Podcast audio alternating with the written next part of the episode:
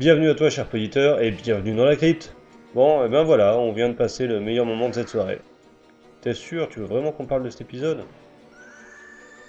Bon, ok, mais alors souviens-toi que c'est toi qui as listé. Hein. Bon, et ben allons-y.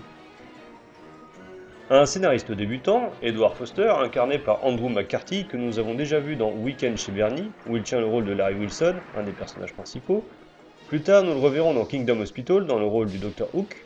Notre héros vit dans un immeuble entièrement sous le contrôle de son étrange propriétaire, Monsieur Stronham, incarné par David Hemming, le héros de Blow Up de Michelangelo Antonioni, mais que nous avons également pu apprécier dans Profondo Rosso de Dario Argento, ou encore dans le film australien Harlequin de Simon Windsor. La suite de sa carrière est très erratique et un de ses derniers rôles est celui de Nigel dans l'improbable Ligue des Gentlemen Extraordinaires. Et dans cet immeuble vit également Miranda Singer, une actrice hautaine courant auprès des rôles, incarnée par Marielle Hemingway, petite fille d'Ernest Hemingway et actrice vue auparavant dans le fabuleux Superman 4, où elle est Lassie Warfield, rôle qui lui vaudra d'ailleurs le Redzi de la pire actrice dans un second rôle. Ce qui est très paradoxal pour celle qui a reçu l'Oscar de la meilleure actrice dans un second rôle en 1980 pour son rôle de Tracy dans Manhattan. Tout se met en place pour une relation amoureuse compliquée. Edward est très amoureux de Miranda, mais celle-ci ne le calcule même pas. En désespoir de cause, ce dernier demande de l'aide à leur étrange propriétaire qui lui offre un puissant filtre d'amour avec une étrange mise en garde. Louise Edward, pour une fois dans ta vie, essaie d'oublier toute retenue. Oh.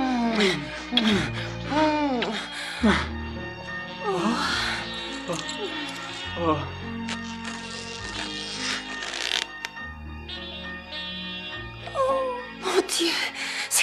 je l'entendais s'adresser à moi. Oh. Non Oh non, c'est pas bon du tout. Bon, les films d'amour et les histoires qui tournent mal, c'est un classique pour les contes et surtout, ça ne leur aura que très rarement porté chance. Puis ce soir, ça va pas déroger à la règle. L'image, signée encore une fois par l'ami Robert Draper, que je ne te présente plus, est encore une fois triste et fade. La bande originale est signée Jimmy Webb, auteur et compositeur reconnu dont les compositions ont été interprétées par les plus grandes voix américaines. Frank Sinatra, Bob Dylan ou encore Johnny Cash. Le scénario a été écrit à quatre mains par Joe Mignon et Tom Mankiewicz qui signera aussi la réalisation. Joseph Mignon est un scénariste dont le travail le plus connu est le scénario d'After Earth de Martin Scorsese. Quant à Tom Mankiewicz, il a aussi été auparavant scénariste de deux James Bond, Vivre et laisser mourir et L'homme au pistolet d'or, puis réalisateur de Dragnet et d'un crime dans la tête, film sur un scénariste dans lequel joue également Marielle Hemingway, sorti la même année que ce conte. Encore une histoire de famille, ou peut-être même un galop d'essai où cet épisode serait le brouillon d'un crime dans la tête, N'ayant jamais réellement vu le film, je ne peux pas en être sûr. Et attention, je ne veux surtout pas que tu parles de mes petits films vidéo. Je veux ce rôle, j'en ai besoin. Débrouille-toi Qu'est-ce que vous faites? Vous venez de l'Indiana? Qui êtes-vous et qu'est-ce que vous venez faire Larry Bird en vient aussi. Fichez le camp d'ici Dehors, dehors, dehors Allez, allez, allez, allez, dehors Bon, et bien sur ces belles considérations, passons à la critique. Casting 1. Bah, y a pas photo, le casting est faible, très faible. Notre héros est fade, la sublime actrice de ses rêves n'est pas franchement sublime, loin de moi de vouloir être un goujat, mais puisque c'est sa caractéristique unique, il faut aussi juger de cela.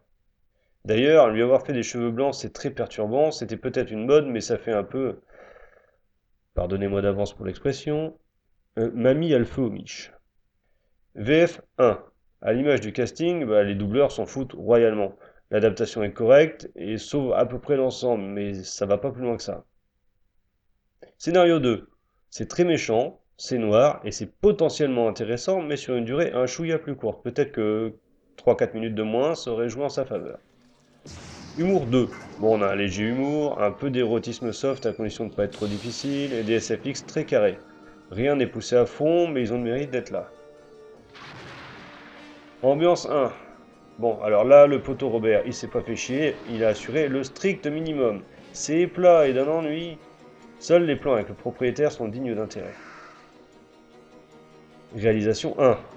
Bon, à l'image de l'ambiance, ben, c'est plat, sans saveur et presque théâtral, mais plutôt dans un, sens péjoratif. Hein. On est dans un côté très statique euh, du truc. Bonus, ben zéro, hein. je me suis quand même bien fait chier devant cet épisode, et je vais quand même pas lui filer un bonus, faut pas exagérer. Donc ce qui nous fait un total de 8 sur 20 et je trouve que c'est déjà cher payé pour cette daube. C'est très médiocre, les filtres d'amour c'est vraiment pas la recette du succès, surtout si on ne se repose que sur son final.